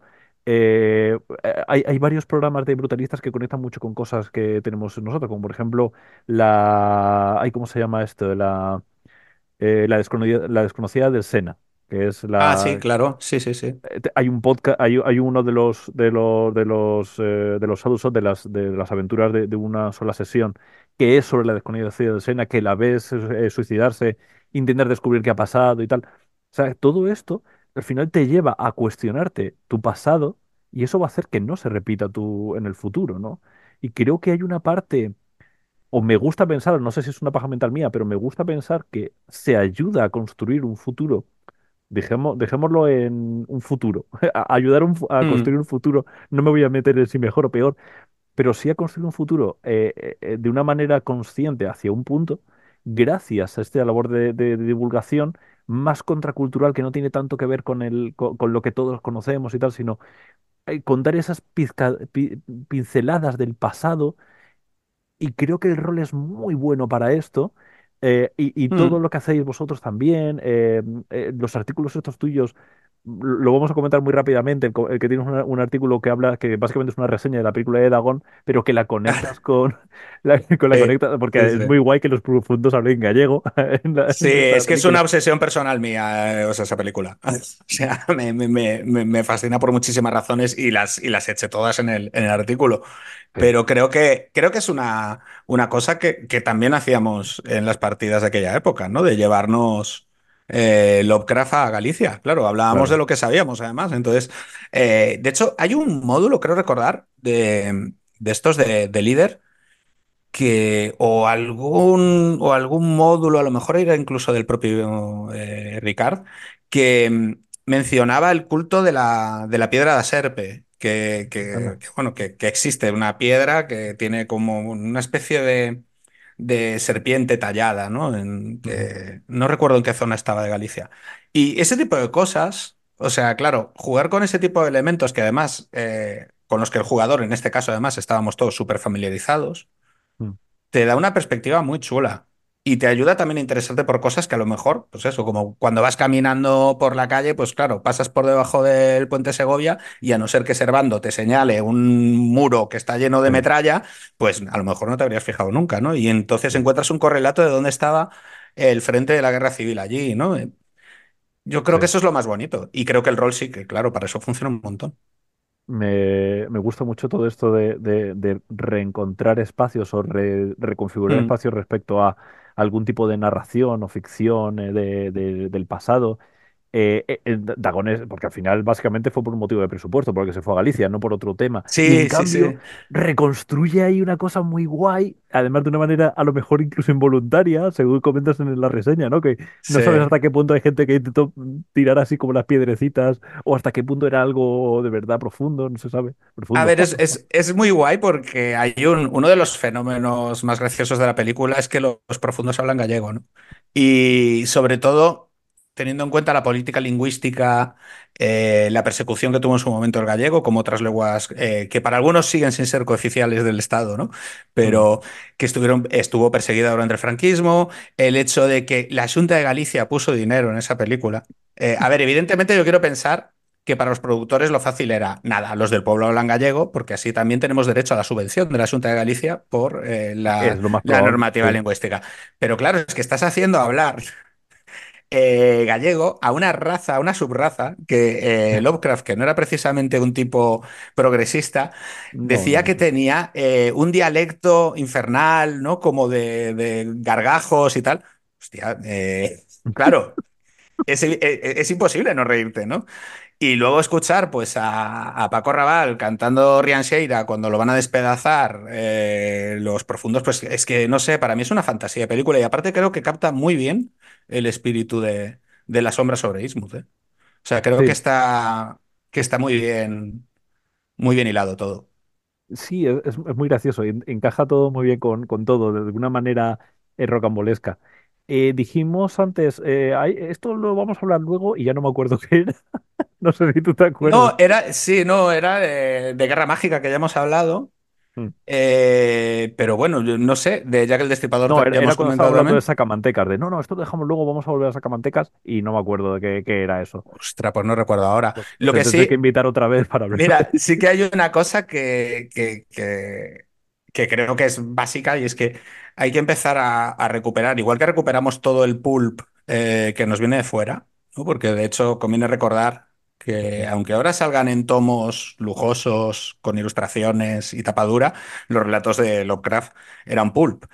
Eh, que claro, que hay una serie de... Y os lo digo porque yo, lo, yo he recurrido a esto. Yo he recurrido a Bolsilibros y a, y a Pulp Español para generar partidas de rol. Y en el caso, por ejemplo, de, de Jack el Destripador, que era un poco, fue un poco la excusa para, Sí, para esta conversación, que, no, que, que le eh, hemos pasado un poquito por encima, sí, pero, hay pero bien. un, hay un libro, eh, eh, bueno, es- en este caso es, eh, es un autor estadounidense, es de Robert Bloch, que se llama La Noche del Destripador que yo me lo compré en un viaje que hice en Alsa, algo así, no sé, debía tener 15 16 años, no sé a dónde iba. Y es una novela súper divertida, debe de tener como 200 y pico páginas, en las que Robert Bloch, el autor, recordemos, de, bueno, formó parte del círculo de Lovecraft, pero sobre todo es conocido por ser el autor de Psicosis. Eh, No lo tenía yo ubicado. Sí, bueno, de hecho creo que el eh, hay algún relato así bastante mítico de estos del Círculo de Lovecraft que es suyo. El vampiro estelar, creo que es de él. Eh, la cosa es que Block, eh, el tío echa el resto ahí, coge todas las posibles teorías que había sobre Jack el Destripador, ya en aquella época, la novela creo que es de los 70, lo mete todo. O sea, es que por meter, mete incluso al hombre elefante en la historia. Sí, a Entonces, claro, cuando lo estás leyendo dices, joder, qué idea más guay. ¿no? O sea, y yo ya en esa época que ya, tiene, ya tenía como la, la deformación de pensar en... eh, estaba leyendo el libro y digo, hostia, esto es que no sería una película, esto sería una serie, es que esto sería aún más, ¿sabes? Y me parece que este tipo de, de libros, que a lo mejor no tienen un valor literario sensacional, aunque a mí este libro me, gustó mucho en su momento, pues joder, que hay que empezar a buscar cosas ahí. Y tenemos un montón de literatura fantástica española, aunque hasta hace poco se haya negado la mayor. Hay muchísima tradición de relato fantástico, de novelas incluso. Y joder, que yo creo que, que hay mucho material. Incluso hemos- tuvimos nuestro propio Jack el Destripador en Madrid. O sea que, Sí, que no, el, que no se lo quede solo Garci, ¿sabes?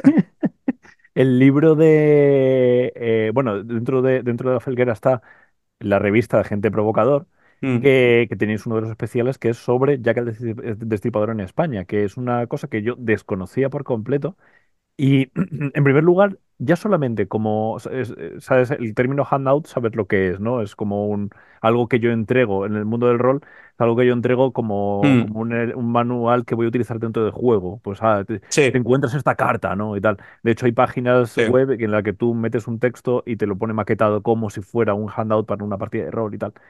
Y Nosotros lo recortábamos y quemábamos con un mechero para que pareciese antiguo. Es que era claro, otra pero es que época. ahora... Era otra época. Eh, Es que es un periódico, o sea, el libro que tenéis de, de Jack el Mm, Destripador en España es un periódico que tú lo abres y es como las noticias de Jack el Destripador en España y se puede utilizar como un handout directo dentro de una partida de Sí, viene el mapa incluso de Madrid de la época. El Sí, mapa de España también ubicando todos los estos.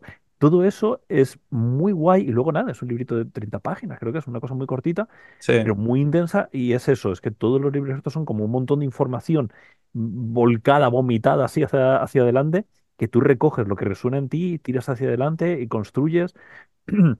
Y hay una, una historia muy guapa de, de esa psicosis en España, de, de, de, de ya que el Destripador acaba de llegar y ahora se llama Jaime, el, Jaime el Sí. Jaime sí, el- sí, sí. Es, es una, es una, es una locura.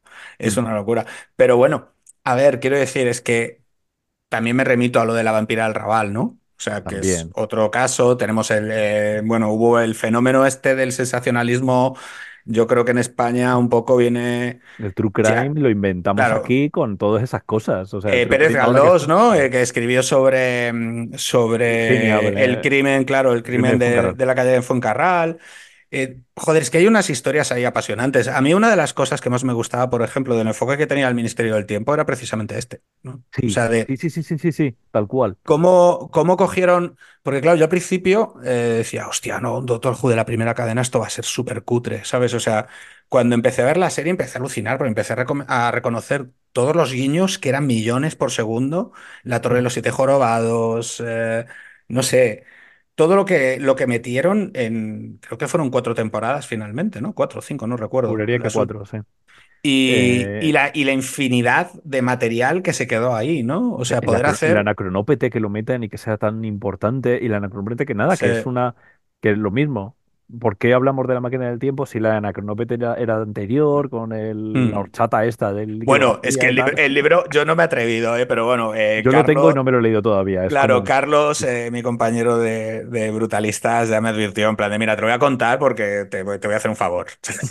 O sea, pero, coño, es que hicieron una cosa que a mí me dejó alucinado, eh, que me pareció una cabriola de guion increíble, pero sobre todo cómo estaba llevado a, a imagen, que era el capítulo este de que conectaban la historia de Jarabo con la casa esta maldita eh, que está por noviciado, que no recuerdo el nombre de la calle, Es que de los múltiples crímenes, hablar, te, te- que había un, hacer vi- ahora un, un que había un, respecto. que había un viaje temporal, ¿no? Y al final hay como un retruécano muy salvaje, porque si recordamos, Jarabo fue interpretado por, eh, joder, no me va a salir ahora el nombre, Sancho Gracia. ¿vale? Sancho Ah, Gracia, nuestro Curro. Jiménez fue Jarabo en la adaptación de La huella del crimen de Juan Antonio Bardem, que es una maravilla, la tenéis en Retelevisión Española, en, en la web. Vale. ¿Y quién sale en el Ministerio del Tiempo? Su hijo. Rodolfo Sancho. Eh, hay una Que, que conexión ahora con hijo una... Rodolfo Sánchez, de eso no Es, hablamos, ¿no? eso es, entonces es que al final te atropella la actualidad, te das cuenta de que al final todo vuelve, todo vuelve. O sea, es, te- es terrorífico. Yo no conocía el caso de la casa esta encantada, que ha habido como Mm, muchos crímenes y que no están conectados entre sí, aunque en el Ministerio del Tiempo los conectan de una manera muy gloriosa. Yo estaba en una, en la típica esta guía por, eh, por Madrid en el que te van contando, bueno, aquí murió no sí. sé quién, eh, y, y estaba en una, en una guía que, que además lo hacía una amiga, entonces, ah, qué interesante, y estábamos allí y había una mujer que estaba como tomando nota, qué curioso. Y al tiempo descubrí que esa mujer que estaba tomando notas y que nos presentaron la casa, mira, esta casa, no sé qué, tal, esa mujer que estaba tomando notas es la guionista de ese capítulo. Y estaba ahí Anda, qué fuerte, qué guay, y qué guay. descubrió esa, pues, bueno, eh, a, a saber, ¿no? Luego de repente esta mujer dirá, "Eh, no, es mentira. Pero a mí la, la, la, la que hacía la guía, que, que, es, que es amiga mía, me lo comentó, sí, sí, la conozco, es tal cual, y no conocía esto y me dijo que le iba a sacar un capítulo del Misterio del Tiempo. Y fue como, Y "Oh, después fue guay". una cosa, para mí fue un, un- un hito de la serie. Y ese Me tipo un de... capítulo muy, mm, además es muy serio, también el de la vampira de Raval también es muy mm, serio, ti- tiene, sí. capítulos eh, que son más locos, más... eh, y, es, y hay algunos que están muy, muy, muy bien y ese es uno de ellos, ¿eh? Y sobre todo, ¿qué es eso al final? ¿Sabes? De coger algo que, que tenemos a mano que no está tan sobado como volver a hacer una aventura. eh, pues, ostras, es que se ha perdido el profesor de Miskatonic en un pueblo costero. En la eh, mar, vamos a vaya, ver. vamos a coger el Ford, ¿no? O sea, Seguro que no ha pasado nada. Claro, entonces es como de, coño, eh, a ver, que lo tienes aquí al lado, tienes un montón de historias. Y sobre todo porque creo que es una manera también de, de, de interesarte, ya no solo por la historia de España, ¿eh? que lo puedes hacer en cualquier sitio, me da igual. Eh, hazte una historia en, no sé, en los campos de caña de Haití con los zombies, eh, trabajando de, mano de obra barata, ¿no? Que hay un montón de, de bibliografía sobre el tema, hay un montón de películas. Eh, eh, joder, el, el amigo Pablo, ¿no? Que acaba de sacar ahora con con reediciones anómalas, la reedición de, del ensayo este de la serpiente y el arco iris de, de ujú. Wade Nichols, creo que se llama. Eh, Sí, joder, hay un un montón poco el de. que llevó el mito de zombie así a- de una manera más, más eh, Lo había. Lo había ya descubierto, eh, ¿cómo se llama este hombre? Seabrook, que fue el que escribió el relato en el que se inspiró la peli esta de Yo anduve con un zombie. Lo- eh, bueno, este tío, por cierto, que hizo un ritual para matar a Hitler también Ah, con, con bien, marionetas y un hacha. Eh, no funcionó muy bien. Pero, ¿qué es, qué es eso? Que, que hay un montón de materiales, que a poco que te pones a buscar.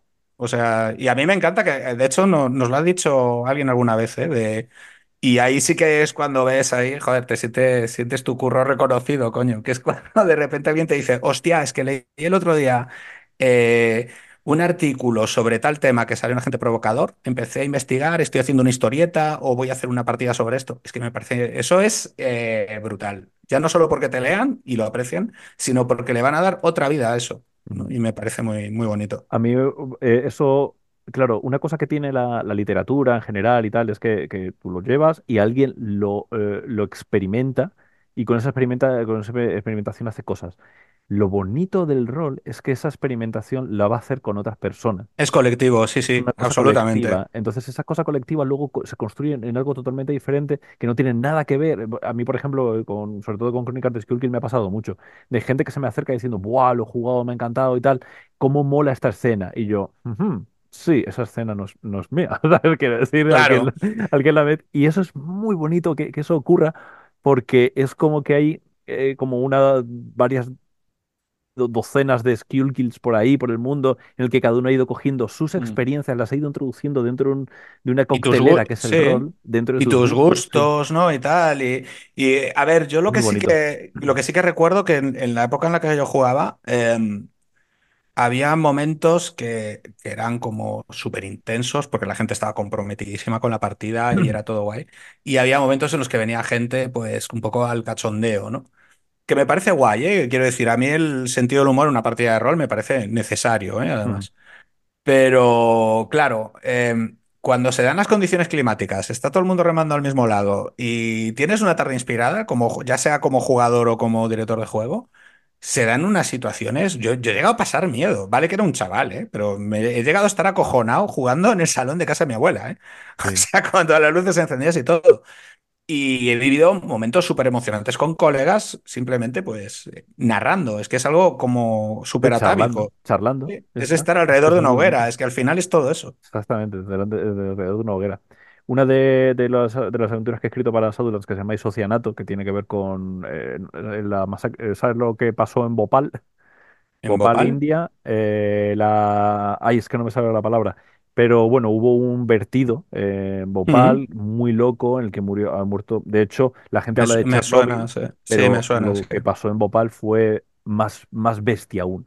Lo que pasa es que está luego siempre la parte esta conspiranoica de no se habla de Bhopal porque es una consecuencia directa del capitalismo. En cambio, vamos a hablar de Chernóbil, ¿no? Que es una sí, consecuencia sí, directa del, del claro, comunismo. claro. Eh, y Socianato tiene, no quiero hacer spoiler, pero, pero es, es lo que cuando yo acuñé el término, que no sé si alguien lo, había utilizado antes, pero acuñé el término de periodismo rolero, fue porque quise que la, que la experiencia fuera lo más cercana a la realidad posible dentro de mis limitaciones. em, y, y creé esa aventura para, para explicar lo que, lo que fue Bhopal. Eh, y es muy bonito cuando a día de eso salió hace dos años, creo que fue, y a día de hoy todavía hay gente que la lleva Mm, a jornadas porque quiere eh, contar esa historia, quiere que eso se sepa y quiere que la gente experimente eso y, y que y, y llevar a, a un- a una especie de comunión cercana con esa gente. Y es yo creo que de- dentro de todo, eh, eh, y es una aventura muy, muy cortita esa que, que- que te estoy diciendo, mm. pero creo que es una de las aventuras que más gratificante ha sido para mí en ese sentido, de ver que lo que decías tú de, hostias, esto ha llegado a algún sitio, ha marcado a alguien de tal manera que quiera construir X o Y. Está, y, sí. creo que es muy, muy, muy bonito y esa es la parte que, que a mí más me mola de la conexión esta de divulgación más rol. Sí, sí, completamente de acuerdo. Es que aparte es eso, eh, tal y como está la cosa ahora con el fenómeno multipantalla y tal, eh, que cada, bueno, y el tiempo, ¿no? Que, que nos lo devoran. Eh, que tengas un rato para disfrutar con un grupo de gente que muchas veces ni siquiera conoces antes de sentarte a jugar, ¿no? Sí. O sea, y, y que se den esas condiciones y, y funcione así de bien, a mí me parece algo, vamos, o sea, súper gratificante en todos los aspectos. O sea. Vale. Bueno, pues vamos a ir terminando. Lo Ujú. último ya de todo es eh, recomendarte eso, Cazadores de Sueños de París. Creo que te va a encantar porque básicamente es lo, lo que comentaba un poco de Creo que conecta muy, muy, muy, muy, muy mucho con Dion Fortune, aunque no se la menciona en ningún momento, pero sí que Mm. creo que conecta mucho porque básicamente es eso, los surrealistas en París eh, empiezan a utilizar las tierras del sueño para cambiar las tierras del sueño y que eso repercuta en la realidad, que tiene mucho que ver con todo lo que hemos estado hablando de la narración versus realidad, Sí, realidad sí. versus narración, etcétera. Entonces, la cronología va hasta, hasta la Segunda Guerra Mundial, porque es el auge del nazismo y es como los surrealistas quieren luchar contra el nazismo desde las tierras del sueño. Ostras, que me parece una premisa es brutal, brillante. es Sí, sí. brutal, pero no solamente eso, sino que es que además es una lección de historia, porque te vienen todos los surrealistas, seguro que algunos se pierde, pero bueno, todos los surrealistas y además te dicen qué interconexiones tenían entre ellos eh, con Bretón, creo que se llama, Mm. Bre- Bretón Sí, el, eh, André vale, Breton. con André. Bretón. Entonces, André Bretón es de alguna manera como el, el líder cultista máximo y todos están por debajo, entonces eh, él les Es, es, es, obliga es August Derlet. eh. Breton es August Derlet, ¿no? Y, y, le- y les y- obliga a comunicarse con ellos de una manera muy concreta. Entonces tú tienes, eh, no, pero este personaje sí que se puede, tiene eh, libertad y no tiene por qué hacer esto, eh, pero tienes como, una, un, un- como una, un sistema de puntos para saber hasta qué punto eres buen o mal surrealista y eso luego te va a dar puntos dentro de la Tierra del Sueño. Luego hay una cronología de hechos que están conectados con la vida real. Pero luego hay unas cápsulas, como, como unos marcos dentro del libro que te dice, mira, si estás utilizando esto para documentar tu, tu novela, o tu- quiero que sepas que no existió tal personaje. Este claro, claro. sale, sale de Lovecraft, este personaje sale de tal, de cual, y te hace como ciertas conexiones así de cuidado, cuidado, que esto no lo hemos inventado. Eso, eso es muy bonito, ¿eh? O sea, cuando introduces, eh, pues, y joder, y hay muchísimos ejemplos en novelas, ¿no? Pero Mm, cuando introduces una serie de personajes históricos y los relacionas con personajes ficticios de un universo Claro, que se confunde. Mira, un ejemplo que me viene así directamente a la cabeza es el de Jonathan Strange y Mr. Norrell, ¿no? Que también lo cito. muy El, el libro de Susan, de Susan Clark, que lo, lo cito en el, en el prólogo de, de Ujú. Dion Fortune, eh, es eso, ¿no? O sea, que de repente te esté hablando eh, de almirantes, de batallas concretas, de reyes, reinas. Tengamos en cuenta que, claro, el, el ejemplo de Dion, Rein- de Dion Fortune eh, es bastante actual. O sea, estamos hablando de Segunda Guerra Mundial, pero es que antes que ella ya estuvo John Dee, que era el consejero de la reina Isabel, no lo olvidemos, y era un mago. Y antes Eh, de no sé él, si muchísimos conoces nuestro más. juego de rol de la de Disantion, que es la, No. la sanción de ti, que es un juego, es una ucronía en el cual eh, John Dee habla con la con la Tudor, que no me acuerdo, Isabel, no me acuerdo cómo se llama. no, María, María. María, perdón, eh, habla con esa señora y le dice, oye, ¿qué pasa si cogemos y hacemos una especie de servicio secreto para luchar contra el maligno y Es yo que a toda existe, gente? claro. El, el MI6 viene, viene un poco de ahí, ¿eh? O sea, ojo, el 007 era como firmaba el propio John Dee sus cartas. De hecho, en, en la Liga de Sí, los Hombres sí. Extraordinarios se ve todo eso, se, se Eso es, en eso cómic, en es. la película nadie habla de ello. Eh, pues el juego de rol sale hacia adelante, es un juego de Mm. rol eh, inglés y luego en España hemos sacado la sanción de la Inquisición de autoría española Ah, de guay. pero dentro del mismo universo. Y Mm. es construir eh, dentro de ese mismo momento histórico, pero construir qué pasa en España. Y Claro, bueno, ahí ya tienes la Garduña, tienes una serie de, de recursos ahí de sociedades secretas, vamos. Bueno, de hecho hay otro, claro, hay un hay, montón de cosas ahí. Hay otro, otro, otra entrega de Agente Provocador que va sobre eso, sobre sociedades secretas en España, eh, desde satanistas a anarquistas y tal. Y vamos, ahí hay material para hacerte, no sé, eh, 25 partidas tranquilamente. Como poco, sí. Sí, sí.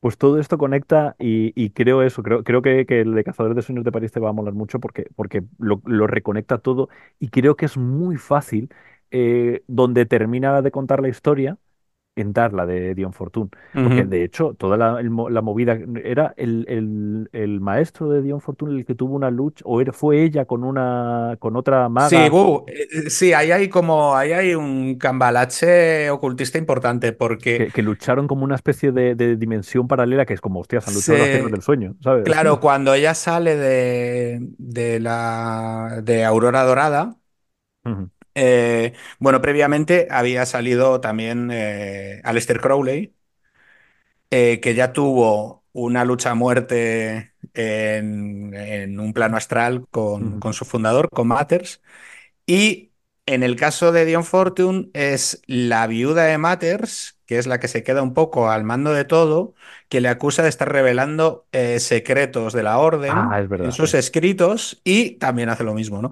Entonces, es que bueno, al final es un poco, eh, joder, eh, ¿cómo es esta película? Creo que es El Cuervo de Roger Corman, ¿no? Que hay como una lucha de magos al final, una de estas películas que metieron ahí un poco ahí de tapadillo en el ciclo de, de Poe, ¿no? Que hacía, que hacía Roger Corman, que se inventaban el 80% de las tramas, pues estaba Richard Matheson ahí soltando cremaza en los guiones. Y hay un duelo súper gracioso entre dos brujos flotando por el aire que luego reprodujeron un poco en Willow, ¿no? O sea, este Ah, rollo de- del duelo final. Y claro, yo lo- es que al final lo llevo todo al terreno pop, ¿no? Porque este tipo de cosas me parece que es como mejor lo, me- me- mejor lo pillas así por los ojos. Y sí, sí, es que es ese rollo. O sea, y es como que luchaban en otra, en otra dimensión y en otro tiempo, ¿no? Es que me parece alucinante. Y me tiene una pintaza de la hostia, me lo voy a apuntar, ¿eh? Pues eh, espero que, espero que te guste y, y nada, eh, ha sido un placer. Eh, te dije 45 minutos, ¿no? Ya, ya, ya, ya. Bueno, nos hemos flipado. En cualquier caso, muchísimas gracias por venir, ha sido un placer y, Lo y mismo, tío. nos quedamos con 40 cosas en el tintero, seguro. Pero bueno, eso ya en una caña un día. Cuando tú Eh, quieras. muchísimas gracias por todo, muchísimas gracias por Guerra Mágica, que, que me ha flipado el, el libro. Y seguir dándole caña en la felguera, que, que sé de, de, form- de- de- de forma fehaciente que la gente de Shadowlands, los seguidores de Shadowlands y tal, son también seguidores de la felguera. Pues nada, tío, muchísimas gracias a ti y un saludo para todo el mundo y, y nada, a seguir dándole Nada. todos. Joaquín, sube la música, que nos vamos. Venga, hasta luego.